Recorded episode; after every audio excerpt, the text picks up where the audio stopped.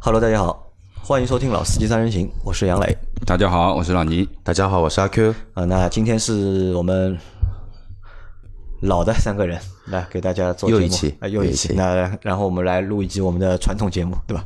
每月的销量排行的盘点。嗯，那其实我们在三月份的时候是没有做这期节目。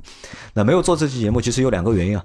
第一个原因是因为我们的数据来源在三月份的时候出了点问题，没有及时拿到数据。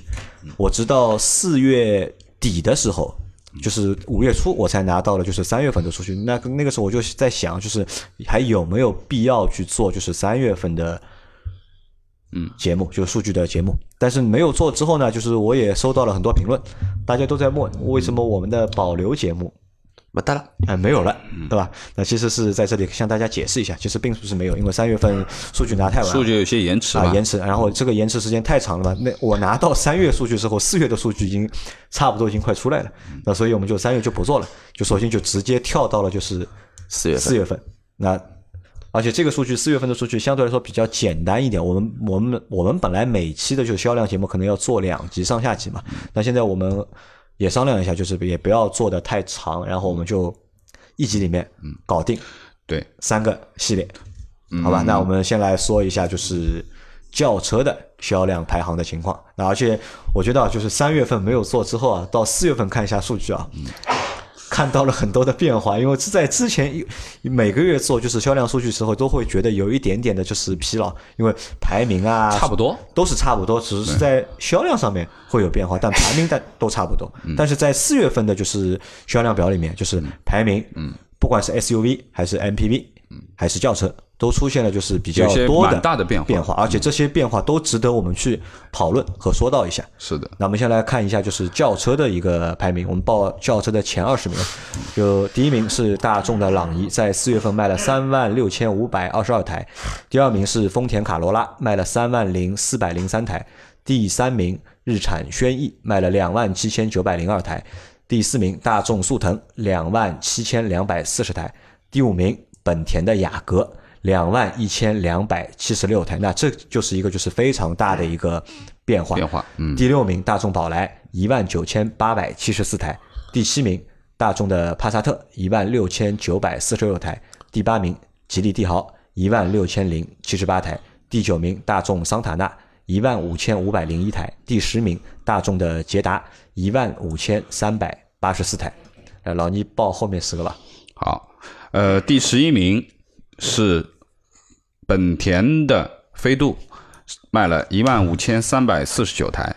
第十二名是丰田的雷凌，卖了一万五千零七十七台。第十三名丰田凯美瑞，卖了一万四千零七十九台。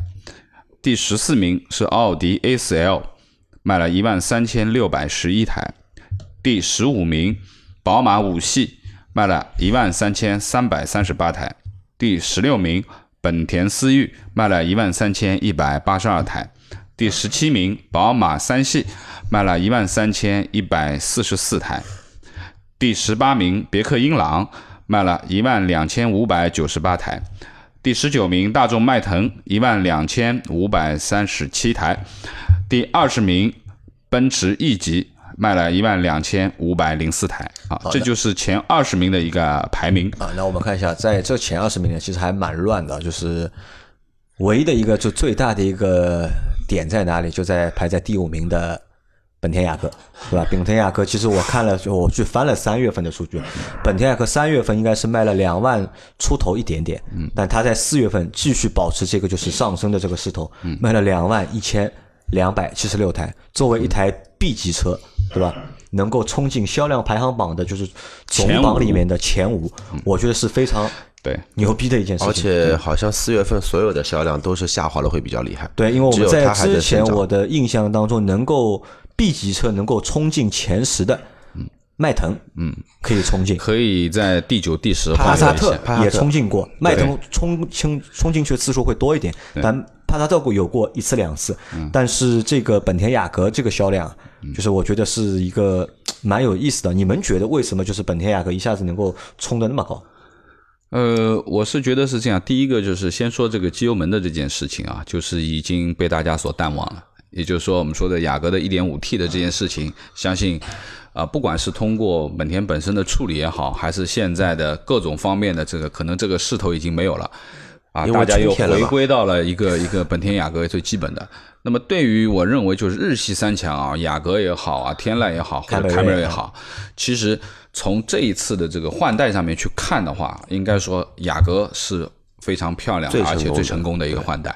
那么不管是我们传之前曾经诟病诟病过的，就比如说原来雅阁啊用的悬挂各方面都不是很好啊，等等等等，它是这一代的雅阁在底盘层面，其实我觉得改变还是蛮大的。啊，那么应该说呢，就是它更更运动一点了。原来雅阁是没有什么运动可谈的嘛，那么今年现在新改款的这个雅阁，其实它是可以谈到一点运动性的这种感觉了。那何况它是一个 1.5T 带 T 的一个一个版本，那么这个我觉得是雅阁，呃，这一代我觉得还是这三辆车里面算是成功的啊，我认为。那么我要说一下我的观点，就跟杨磊前面说的这个关于一台 B 级车能够冲进前五啊，何况这个数量还是甚至于说超凯美瑞还超的蛮多的啊。凯美瑞一直是16,000我们认为 B 级车里面日系里面最好卖的一台，那么这次基本上超了有差不多七千台的这个量啊，应该说还是比较明显的。那么，呃，这个是对于呃前十名里面就是最有讲头的这一台车了，我认为就值得他讲的。那么同样呢，呃，我注意到一点，就是在前十名里面，我们原来一直看到的一辆 A 级车的老面孔就是。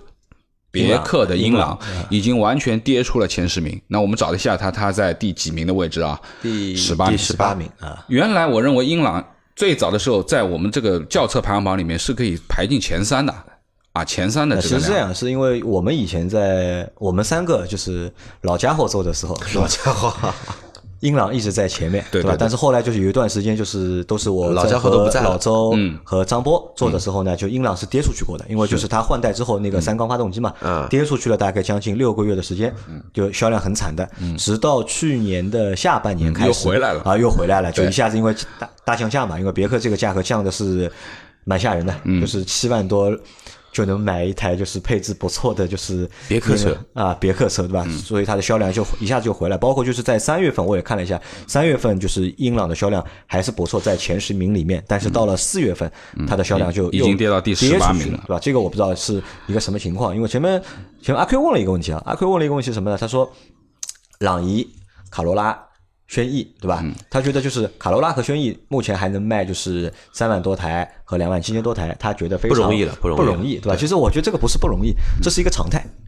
嗯我我认可这个常态。对吧？因为阿 Q 觉得呢，因为大众朗逸呢有一台 Plus，嗯，但其实 Plus 的销量在总的销量里面占的是比不是太多，主要还是便宜的朗逸。对，主要还是大家看便宜嘛，而且甚至我认为啊，就到下半年，因为下半年其实凯美瑞和就是日产的轩逸都会有换代。对。卡罗拉，卡罗拉啊，卡卡罗拉，对。轩逸也换代。轩，轩逸也换代了，我在车展上拍了拍了那个视频嘛。因为雷凌已经提前换代了嘛对，已经就提早就是已经已经上了，但卡罗拉后面会跟上。那我相信啊，就是等卡罗拉和轩逸换代之后，可能这个就是会有一些变化。会有变化。会有一些变化如果那个时候价格啊，就是如果给到有优惠的，因为我们在车展上看到了，就是这两新轩逸台车的换代，就是我们留下比较深的印象的是新的轩逸轩逸。对那新的轩逸的换换代，不管是外观、外形内饰还是内饰，我觉得如果它只卖个就是。十万出头一点的话，我觉得这个车是非常非常有嗯，我认为竞争力可能会干掉大众朗逸，成为第一名。那我觉得我保持保留意见，为什么？我就多插一句，现在排名第五的雅阁和排名第十三的丰田凯美瑞中间差了差不多有七八千的左右的销量。那么现在还只有二点零自吸的那个新的叫什么的新的天天籁籁卖卖了多少台呢？才卖六千多6000多台啊对，所所以说走走量的天籁也就卖六千多，连他们两个差价都还不到。我觉得也不指望说新的轩逸会卖的特别特别好。呃，这个我我我不同意，不一定肯定就是 A 级和啊 B 级是完全两个个体就完全就是两个市场的一个概念，就是用户的消费者的一个逻辑啊，或者购买的一个决策，就是可能和嗯从价格的因素，不我太一样的。觉得在 A 级层面，我认为价格是主导的一个因素。在那么我 B 们级倒 B 级的话就看上去就更多了对对吧那么我们看过过半年吧，啊，过半再年再来做一期，好吧？好，那我们看在前十名里面啊，就是其实只有一台自主品牌的车，嗯，吉利帝豪，吉利帝豪帝豪。那帝豪原来在是可以进前十的，在前二十名里面也只有自主品牌帝豪，帝豪这一台，对吧？不管这台车怎么样，嗯。但至少这个销量，嗯，是可以的，在前二十名里面唯一的一台一枝花，哎，自主品牌，那可可能因为在轿车领域里面，就是自主品牌轿车，其实也一直不时就是一嗯。个主力的一个竞争的市场。嗯那我们看一下，在 A 级车呢，A 级车的排名是朗逸、卡罗拉、轩逸、嗯，前三嘛，速腾，对吧？这个是还有就是大众家族了啊大众速家族腾、宝来、捷达，嗯那在 B 级车里面是本田雅阁排在了第五名，对，然就后 B 级车里面它是第一名嘛，对吧？对对第二名是大众的帕萨特帕萨特，对吧？一万六千九，第三名是丰田的凯凯美瑞瑞，对吧第四名啊也蛮有意思的，第四名是豪华品牌，A4L 对吧？是 A 奥迪的 A 四 L。对，A 四 L 第第五名是宝马的三系，对对吧？那三系这里我们可以说一下，三系其实因为也是要在下半年嗯换换代包括就是换代的那台三系，我们也觉得嗯非常漂亮啊，是非常值得就是大家去关注的。嗯，但是我们现在是知道老的三系就现现款的这三系已经下线了，对吧？已经已经停产了，已经停产了，对，对已经停产已经停产，就是不生产了。所以就是这个优惠的力度啊，嗯，已经开始收紧。已经收紧了，就是原来就是两个月前就是那么便宜了，已经。对对对，原来可能会有七几折的这个折扣在这里啊，那现在的话，可能已经很难到七了，啊已经到八开头了基本上八开头了，八开头了啊八开头了一一个是本身就没有太多的车，第二个也有可能他们宝马因为新的三系还没上，它可能稍微要稍微悠着一点卖。啊，总不能卖完了那边没上都断掉，对吧？那我觉得这个是，呃，宝马三的一个情况。那么我再看一下，就是前二十名我们都讲完了，但是少了一辆非常重量级的车，就是奥迪的 A6L，前二十名都没有排进。我们看一下它在第几名？A 六 L 排在了三十五名，我的天哪，连我觉得这个三十名都没进。这个时候可以配配一段 BGM，然后哒哒哒哒哒哒哒往往下走这种声音。那可想而知啊，就是说，呃，现在的这个排名，呃，从 C 级上面去看，宝马五是排在第十五名的总榜啊，然后奔驰 E 是排在第二十名，那么 A 六 L 已经到三十五名了。那么我们这样去看啊，就最近因为 A 六其实上市以后也有很多的新闻啊，大家也去看这个车。那么我跟呃阿 Q 包括杨磊，我们其实对于 A 六这台车的这个换代啊，其实不管从外观和内饰，其实我们都是认可的。我觉得是台好车。我觉得 A 六的这次换代是 A 六在中国这些年最成功的一次对对对，从换代。从产品上面，我觉得是非常成功的一个一个换代，而且呢，其实前面铺垫也蛮不错的。但是为什么这个销量现在是上了以后又没有看到销量？那当然，我认为就是可能是跟于本身一汽大众呃一汽奥迪现在的这个销售策略，就是新老同时卖。啊，两个 A 六 L 都在啊，卖，那么老的呢，现在折扣很大，啊，大啊，概非常大三，十万里面，对吧？对对对，已经很夸张了这个折扣。但是新的呢是没有什么折扣，那么也就造成了一种什么情况呢？就是老的卖不动，啊，新的没人买啊。那么有可能这个局面可能会在老 A 六停掉以后，等新 A 六有逐步的降价，我认为可能有百分之十乃至于百分之十五这样的一个浮动空间以后，A 六的销量我相信它会回来，因为我认为这一代的这个 A 六的产品，因为它换代最晚嘛，现在对不对？换代可以这么讲，就是说，呃，从产品力啊，从所有的这些基础的素质、产品力上面看。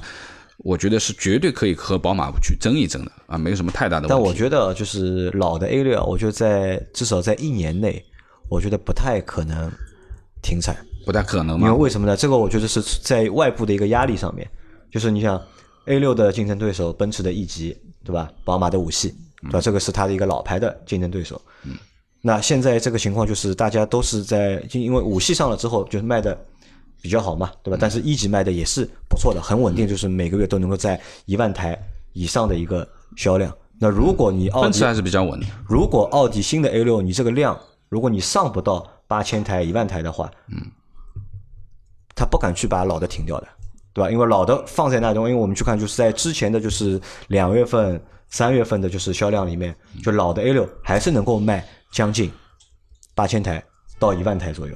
嗯，对吧？这个就是如果你真的就停的话，就是可能就是这个段位的产品，就是这个销量会很尴尬。嗯，因为我认为就是卖不掉的原因啊，还不是单单就是因为老 A 六没有停掉，只是因为外部的就是竞争比较激烈，而新的 A 六的这个价格首先我认为它的这个新 A 六的定价啊，是属于定的相对比较高的啊，比较偏高的。那么它又没有什么折扣啊之类的东西，我认为肯定是在一段时间之内，大家是持的一个持币观望的一个态度，不太会下手。好归好，东西好归好，但是它贵啊。那么可能等价格松动了以后，它的这个销量的能力就逐步逐步会回来了。那么我接下来还要再聊一个大家都一直比较关注啊，很多我们群友在群里面一直在聊的亚洲龙亚洲龙对吧？啊，这其实也是一台话题车啊，就是我们说的这个。呃，按照丰田的这个讲法，就是介于凯美瑞和 ES 之间的一款产品，对吧？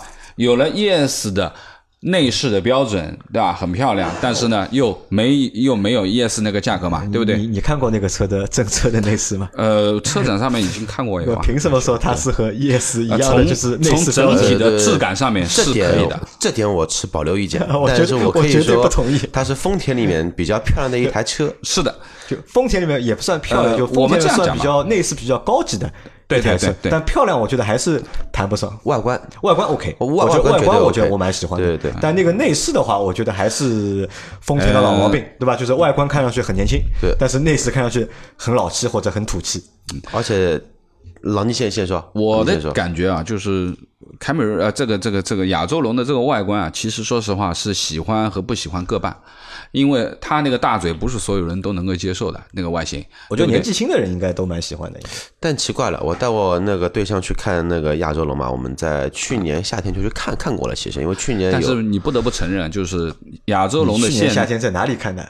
哦，是凯美瑞，呃，你看错了吧？这个车我们凯美瑞三月份去，对啊。去店里面都没都没有呃实车呢，实车都没有。对对对。最主要的是什么？就是最起码它的内饰这一块的东西，肯定是要比凯美瑞要高一个级别嘛，这是肯定。当然，它可能还够不到皇冠，或者说凯美瑞可能是凯美瑞呢是非对称的，凯美瑞是内饰的，我给他打一个分，凯美瑞内饰四十分，对吧？可能亚洲龙的内饰 50分。五十分，可能就60分，都是在我的脑子里不及格的一个层次。呃，最终其实我们看一下销量啊，就是说它排名是排在第四十三位。当然，因为这个车本身它也刚刚上，它一共才卖了两个月的时间，等于总销量三月份、四月份总销量是八千三百多台嘛，等于说它的四月份销量就已经有六千多了，对吧？说明就是说，准确的讲就是说，这台车作为一台新车上市的话。等于整整的电这完整的一个月的销售可以达到六千台的一个一个数字，其实还是不错的，还不错的。作为新啊车来说，作为新车来说还是可以的，可能就是丰田的这个就是品牌的这个号召力啊，嗯，还是放在那里的。对对对就我们看到就是它排在它下面的是那个日产的天籁嘛，前面老倪已经说了嘛，对，日产天籁对吧？也是六千台，六千台啊也是对吧6000台而且它的销量很稳定啊！你看一到四月份总共卖了两万三千，就是6000每个月嘛啊平均每个月对六千台，6000对吧？台就是看上去没有后劲，对不像就是雅阁和凯美瑞，对每个月都能够往上跑。呃，对于日产天籁啊，就是说新的天籁，我们在车展其实我们也录过一期视频的节目，的的确确大沙发厂的这个称号也不是白给的，真的是坐得很舒服，非常棒。但是实际在终端啊，我们现在去了解了一下的情况，就是现在基本上都是两点零，就是两点零 T 的车还没有。那么可能未来就是两点零 T 上来了以后，它可能销量会而，且也因为我不知道它认为它为什么就是这个两点零 T 这个车一直不上来。呃，之前有一些可能爆出来的问题吧，那个发动机的问题，啊，一些漏油的问因为其实从就是参数上面看啊，就是天籁的那个两点零 T 啊，是最具运动性的一台车是。凯美瑞和雅阁这三台车对比的话，天籁最大的的参数是最好看的，吧对对对对？你想参数是最好看的，对吧？坐着又是最舒服的服，的那理论上这个车应该是有竞争力，但是没有这个版本，对吧？这个也是一个让人就搞不懂的一件事情。嗯，等到五月份我们再看一下有没有什么新的变化吧，好不好？那么这个基本上，呃呃，是我们轿阿车这一块阿啊 Q 有。什么要说的吧？阿 Q 说的，呃，最后往下翻，往下最后几页，呃，最后那几名，嗯，我想说的是什么呢？想说的有一个红旗，红旗 H 五对对，H 五在哪里啊？在上面红旗啊，对对对，六十七名名第六十七名。红旗 H 五这个车居然卖了三千五百五十七辆，我觉得是居然卖了这么多。因为我刚刚我们私私私下里有跟杨磊有说过，我说 H 五你去看过吗？他说他我看过的他说他看过我们车展都做过啊。对，我是在 4S 店看的，看了，我觉得这个车就是可能我对它的评价不会很高，我觉得这个车内饰什么做工还是比较的散。就是我觉得不是散，是拼出来的感觉。本来它就是拼出来啊，的，对吧？拼出来的感觉，它就是拼出来的拼凑感比较重一点，对对吧？特别是那个仪表，这个打开，一束菊花向你张开，感觉会比较好。啊，但我蛮喜欢，就是我蛮喜欢红旗的那个方向盘的，那个方向盘那个上面那个红旗那个 logo，我觉得蛮有特色。而且就是你看，因为阿 Q 是很久没有做销量节目了嘛，因为我在每次做销量节目，我都去留意了红旗。红旗其实从去年下半年开始，它的销量。就出来了，就每个月比较稳定比较稳定，一个车型能卖个几千台，它最高的一个月份可能卖到过将近六千台。我觉得对于这样一个就是比较怪的或者比较就是有历史文化的啊，但是这个品牌又比沉较奇怪的，对吧？能够卖这样的一个销量，我觉得已经，我觉得对他来说成功了。但是说实话，我在马路上看到过红旗很多次，而且特别最现在我上班搬到浦东去了嘛，每每天要看摩托路过陆家陆家嘴，连那边的商务楼下面都会看到红旗 H 五。会看到，对吧？会看到的的确，我觉得对这个品牌对对国人而言还是有一些吸引力的，对吧？这个如果我要说，如果国产的就是豪华品牌，嗯。我觉得红旗这个品牌可以排第一，第一名，绝对可以排第一啊，这对吧？这个？但是这个毋庸置产疑的第一品，但是你这是毛主席点名 啊点在那里的。产品到底豪华不豪华，或者高级不高级，这个是另外一个说法。但如果单从品牌角度去看的话，我觉得它要比领克啊、魏啊，对吧，都要更高级。呃，买红旗呢，其实倒不是太多去注重红旗本是情怀身的对吧，情怀。啊，更多的可能是对品牌，对于我们说国人自自主的，这真真正正是自己的品牌嘛，对不对？一九五几年到现在的，那么来，我们来看一下福克斯啊，哎，我刚我刚想说，其实我还想说个福啊，福克福克斯啊，福克斯苦啊，对吧？福克斯在四月份卖的是三千我七百们张总能听见吗？一十一台，啊张总无无所谓了，他已经不 care 这个事情了，他已经不 care 当年不服当福特当年的福克斯卖的是后面加一个零，啊，对的，或者是一个零头嘛，对吧？现在只有 当年的一个零头，对吧？就你像一到四月份也只卖了就是一万四千台四千多台，平均一个月大概也是三千台一个月，四千台出一点吧，就是啊三千三千多台，三千台差一点，差不多对吧差不多？对那这个车其实上市从去年下半年到现在啊，对吧？基本上就这个量了，而且最近福特资金应该比比较多啊，我看到所有的汽车媒体的广告里面都在狂轰滥炸炸炸福特。啊，这个基本上我觉得这个车凉凉了，就是可能就是真的要退出就是热销 A 级车这个就是阵营了，永远难以想象它变是一个成小众车型了，啊变成小众车型，真的 真的是变成小众车型。然后我还想说一台车，就是我前面看到的那个吉利的缤瑞，嗯，那缤瑞应该是卖了是六千多台，应该是。吉利缤瑞，吉利缤瑞四十六名缤瑞啊，卖了多少台？是六千台，对吧？但是它有一个就是孪生的一个另外一个车型是缤越，缤越 SUV 的车型，对是卖了一万一万多台，排进了接下来会对说排进了 SUV 的，就是排到第六名。就其实这两台车基本上是一样的然后底盘都是一样的，只是一个做成了就是轿车啊，任何另外一个做成了就是 SUV。那从这点上面可以看出啊，就是国人在选车的这个过程当中啊，可能还是会偏向于就是 SUV 的一个车型。对于自主特别是在买自主品牌的这个过程当中，这个我选择自主品牌，可能我会更倾向于就是 SUV 的一个车型。这个我发觉就是和我们上次和任成我们在做的这个关于自主品牌和合资品牌里面，在选择层面上面啊，可能自主品牌大家去选择 SUV 的可能性要比选择轿车的可能性要多。我来回答那个问题啊，就任晨在那期节目里面不是问了那个问题嘛，就是同样同样价格啊，同样价都不是同样价格，是同样的车型，同样的车型同样的车型，然后同样的配置，嗯，然后大众如果这个车型是有有三个版本 或者是四个品牌，嗯，对吧？一个是自主品，三个自主品牌，一个合资品牌，对吧？合资品牌如果是大众或者丰田，这个车卖二十万或者十五万，嗯，然后你觉得就是自主品牌和它同样车型、同样配置，嗯，应该卖多少钱？嗯，阿 Q 觉得应该卖多少钱？你的卖最可以卖的最贵的可以卖到多少？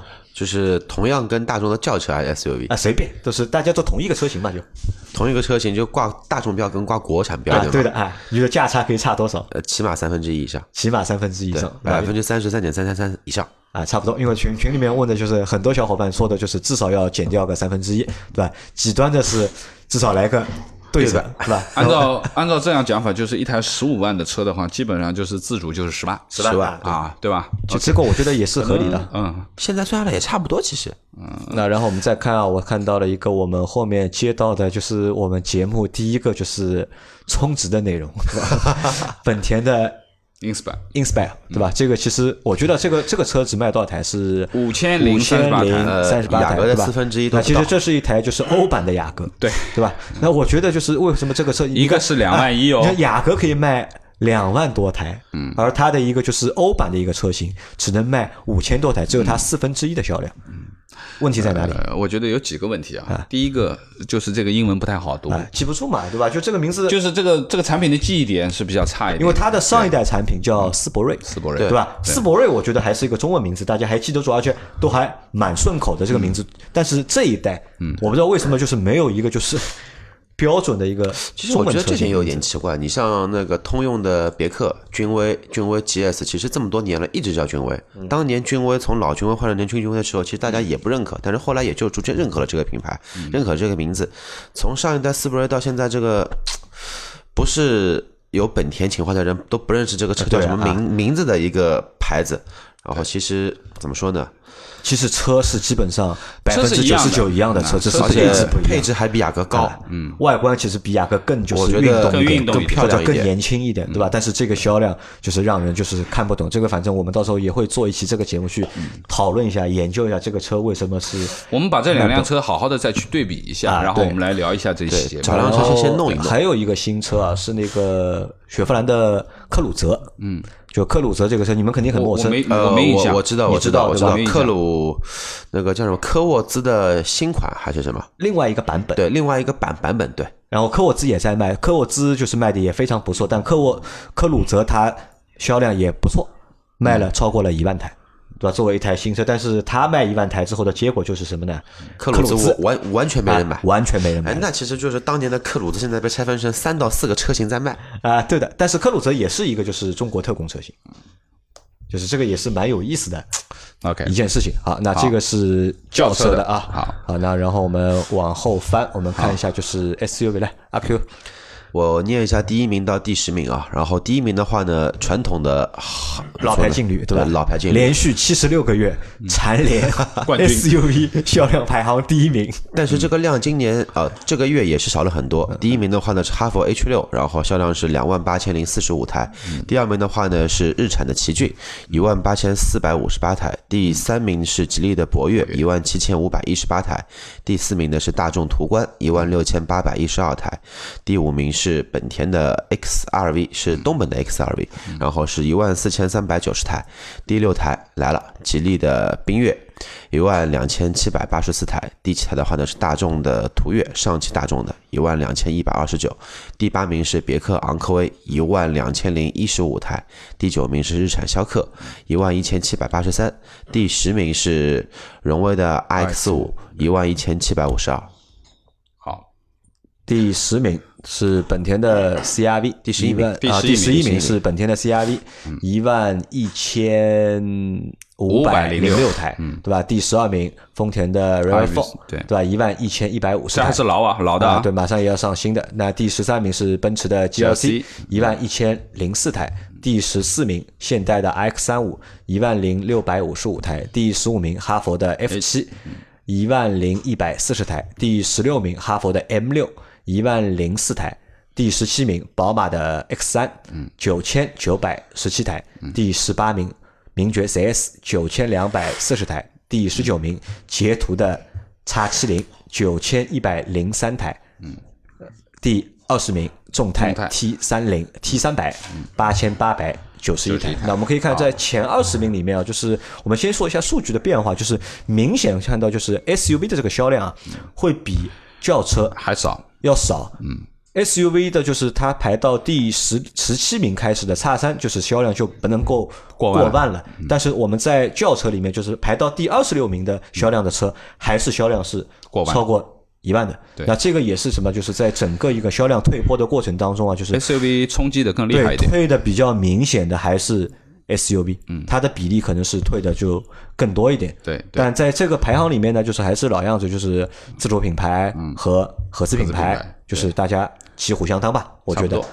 然后阿 Q 啊，因为你比较长时间没来了嘛，对吧？你觉得当中有什么变化吧？在前十名里面我现在在看第二十名的众泰 T T 三百长什么样子？长什么样子？你放心啊，就这个样子已经是不再抄袭了，已经嗯就好像就是算一个就是原生的一个，然后它的名字叫手动小强版，手动小强版。来，阿 Q 先看一下一到十名，你觉得就是有什么可以讲讲的吗？和你记忆当中的那个排行榜有什么不一样？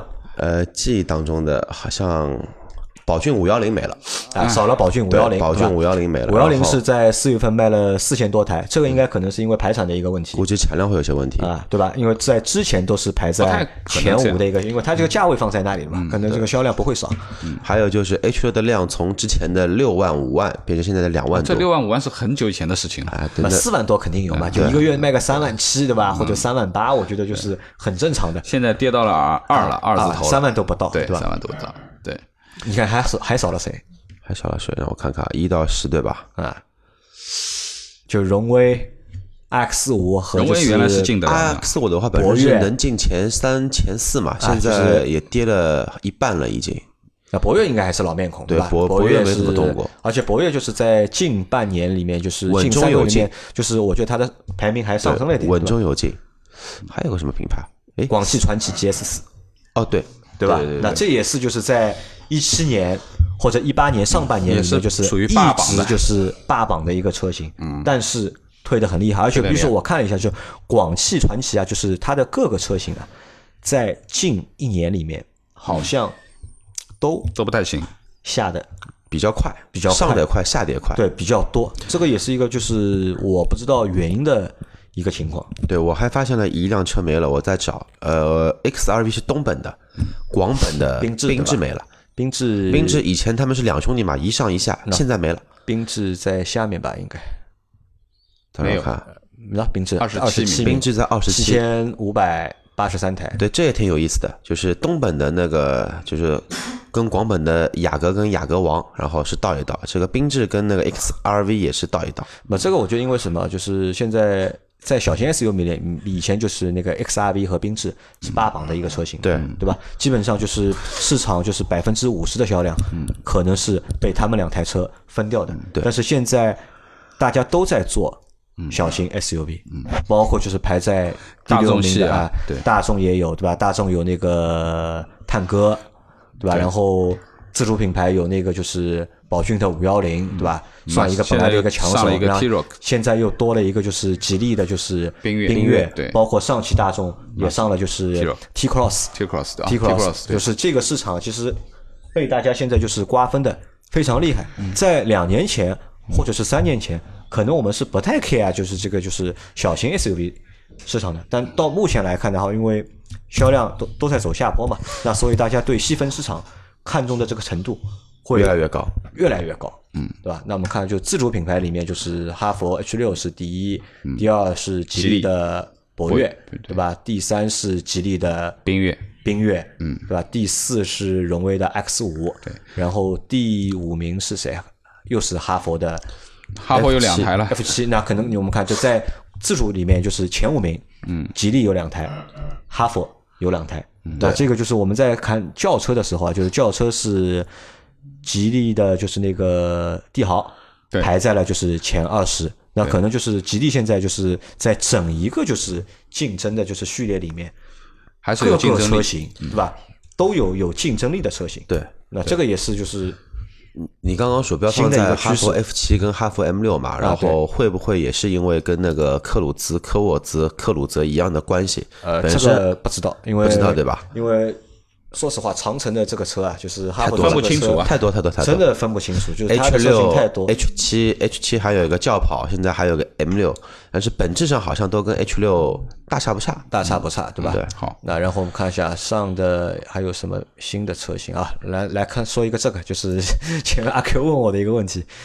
就是那个截图，对吧？截图是排在第几名还是在后面了，在后面在后面在后面很后面，很后面。二十名？应该是在二十名，对吧？十九那十九19是截名图对的，然后阿 Q 前面问我，就捷途是什么车，对吧？捷途是去年出的一个品牌，是由就是奇瑞的乘呃乘商用车商用车商用车，做的乘用车。嗯，那阿 Q 问我为什么就是商用车做了比乘用车做的还要还要好，对吧？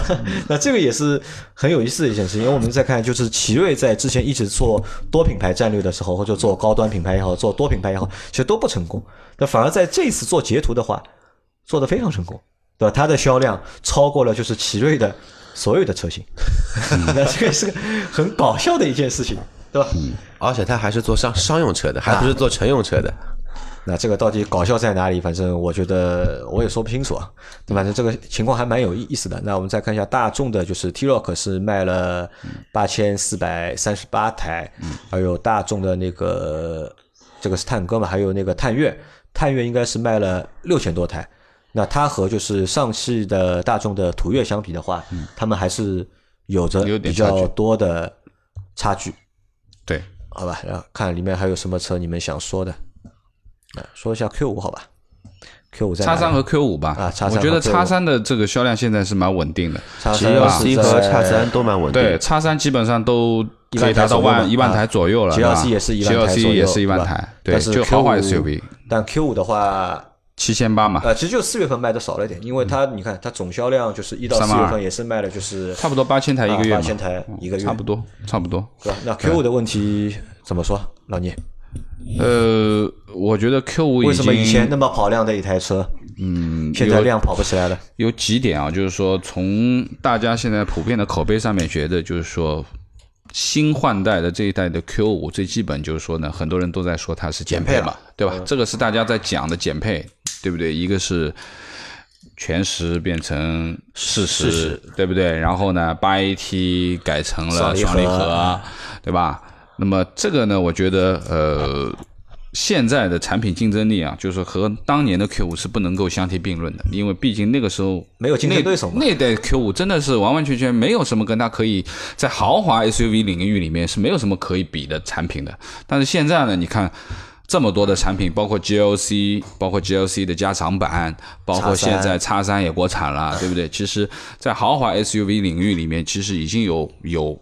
就是说，在一线豪华里面，其实这两个对手，其实我认为从产品力各方面啊，那还有就是，毕竟这一代 Q 五其实是一个半代的一个产啊，品，对，吧？这个也这也是一个很重要的一这个也问题。也是我想说的一件事。这个我觉得很尴尬。如果我我们去到就是奥迪的四 S 店的话，嗯如果你让你先坐进就是 Q 五里面新的 Q 五里面看的话，你觉得还还还可以 OK，就还觉得还可以，对对吧？但是如果你再去做一下奥迪 A 六的话，嗯就完了再回来再看这台 Q 五的话，你就完全会觉得，哎，啊，这个内饰就不行了。这个怎么说呢？就像你现在新的奥迪的 Q 七用的是 A 六的内饰，然后 Q 五的内饰呢用的是 A 四的那个内饰，那么新的 Q 三的内饰呢会跟就是以后的新 A 3那个内饰一样，它还是它有一个就这么迭代的交互。其实也不是迭代交互，因为对奥迪本身来说，它的一个迭代是正常的一个顺序在迭代，但只是 Q 五进中国这这款新的换代换的太晚了，因为这台车在欧洲其实是一七年嗯已经上了，已经。对吧？那到现在再上一个就是新的就是内饰，我觉得是正常，但是现在用的还是一个就是对一七年的一个内饰，对？让用户看的，就是因为我们说过几件事情嘛，就家首先是一个有一个家族脸，对吧？就是内饰也应该有一个就是系列的一个内饰或者家族的一个内饰，就用这个用的比较成功的，应该就是像奔驰，对吧？其实它就是用了一个家族的内饰，对一下子就是把下面的就是因为宝马把还不能算，因为宝马就没花样嘛，但奔驰的内饰改了之后，就明显把它 C 级车的一个销量明显就拉起来就对。这个成功其实就成功在它的一个内饰上面，对。对吧？你说作为一个豪华品牌，外观其实我说实话，大家都是差不多的，对吧？没有很难去鉴别，就是谁好看更好或不好看。但是内饰的话，就明显可以就去区分，对吧？谁更豪华一点？是不是在吻合这个时代吧？或者说是在当前的一些设计的主流的风格上面，是不是更贴一点？那么应该这么说嘛，就 Q5L 就是我们之前在做试驾的时候，我们这时候在换谈中老年换车专场的时候，其实也去试过，包括也问了过一些价格方面的东西。其实现在 Q5 的折扣是非常大，价格可以，价格我觉得可以。三十三、三十四吧，就可以拿了，就可以拿啊，就可以。拿了。对，基本上八折是肯定有的。对但问题就四十几万但问题的车也来了，就是宝马现在的，如果你买那个就是二五的话，五二五啊，或者说 X 三的二五也贵也就不了多少钱。三十五万，但是有一个对也就问题啊呃叉三，GLC 200也就三十六万多我曾经问过叉三，啊，价格是有的优惠，但是现车没有。现车没有对不起，对吧？啊，三个月是最快的。是有的，甚至于说对不起，五个月以后见。比如说像好一点的，比如不说二五啊，就是二八 i 这样的，就是其实二八是一个比较中等的，啊其实是价格和性价比各方面都比较偏好一点的。因为三菱比较贵，对二五呢可能稍微动力弱一点，毕竟车子重嘛，对不对？那么二八其实很多人会去选二八，我那天我那个时候去去问过二八，二八对不起，告诉我十月份，天哪，现在才五月份，等于有五个月。你等得了吗？啊，你等得了吗？所以说呢，呃，优惠是有的，对吧？但是时间比较长时间比较长。那这个也说明什么？说说明就是卖得好嘛，对吧？销量好，好对，吧？我们看啊，我看到了前面 GS 四的 GS 四，消失的 GS 四 GS 四是七千五百500台二十三台，那这个我觉得这个销量也其实有点差的，对吧？那这个可能和 GS 四一直没有换代啊，或者没有就是它一直出小改款，啊但是它没正式做过一个换代，这个蛮尴尬的。OK，好的。那我们再往基本上还有看看 SUV 没有什么太多可以讲的内容，应该有，我们看一下，就是领克卖多少。那宝骏的五三零也不行，对吧？嗯五千5926啊，宝骏我说了嘛，就超过十万块钱的车，它就卖不动了嘛，就，嗯对吧？主销的车型还是五万块左右的车，对吧？是它的一个主销产品。看一下叉 C 六零吧，还有叉凯迪 T 拉克四叉 T 四的卖的我觉得不错，对吧？嗯超过5000辆了八百四十九台，对吧？那这个车我觉得符合它的一个就是最新的一款车啊，呃从尺寸什么上都是它的，我觉得就它好就好在它那个发动机吧，其他我觉得没有什么。它的那个是内饰，我觉得也还是其实空间还是不行的，空间还是啊小，而且内饰我觉得明显没有就是叉 T 五看上去好看或者高级，但那个发动机还还有点意思，对吧？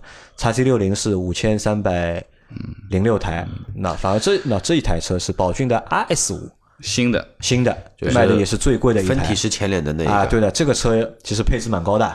就是带那个就是安全啊，什么驾驶辅助啊，什么都有，对吧？这是5100刚刚上来102这个这个是什么车子啊？它下面那个骏马，啊，不知道嗯 我我没见过啊，这个是啊 C 克五，这个可能是那个新能源吗？还是呃，是不是，好像是新能源，这个我们不懂啊。那探界者是四千九百五十四台，那我们看一下，差不多。V V V V V 六啊，魏派的那宝骏五幺零是四千四百四十三台啊，那这个应该是排产的问题，因为它到一到四月份总卖了累计5万辆呢。卖了五万一千七百八十五台，应该是排在可以排在那个就是总销量的就是前五。前五的啊，没有问题的，对吧？啊，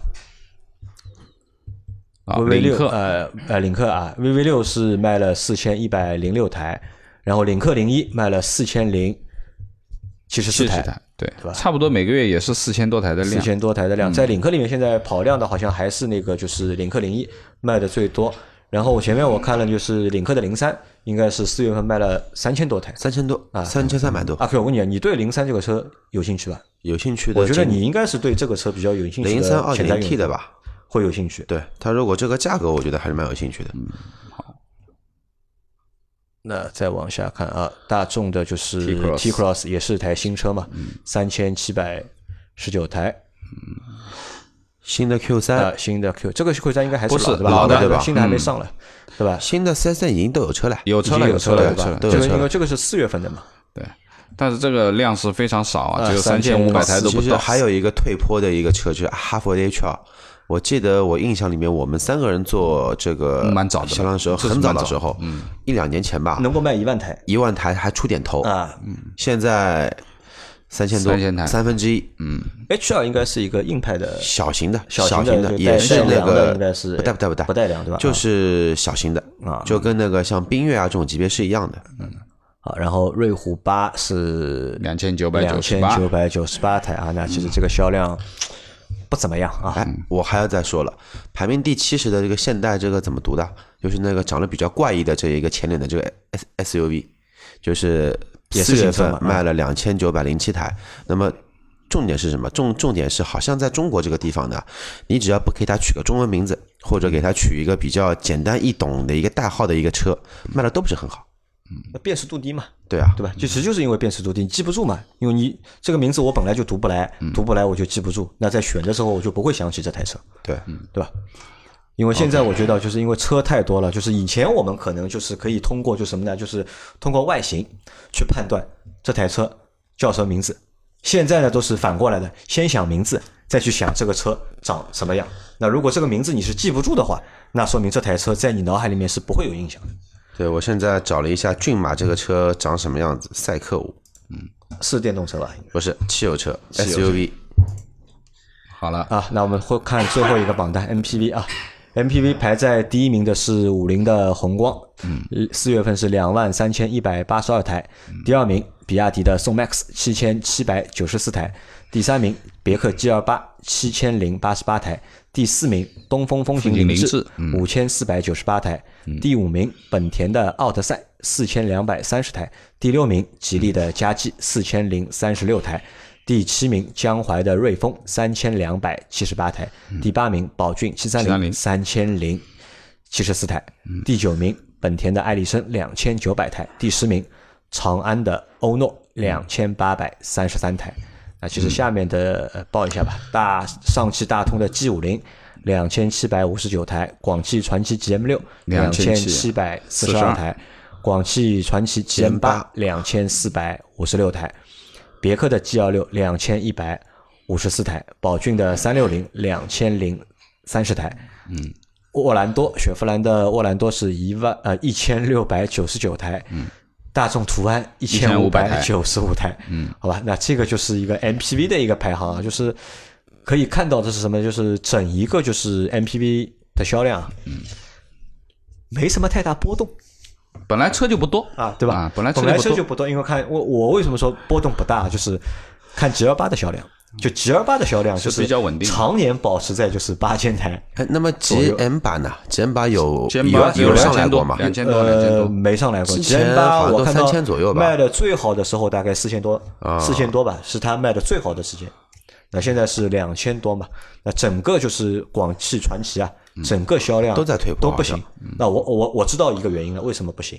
我们回想一下了，你就我们在上个月去试驾就是 GM 六和就是吉利嘉际的时候，嗯，我们去了两家四 S 店，这两家四 S 店是连在一起的，嗯，给你的感觉怎么样？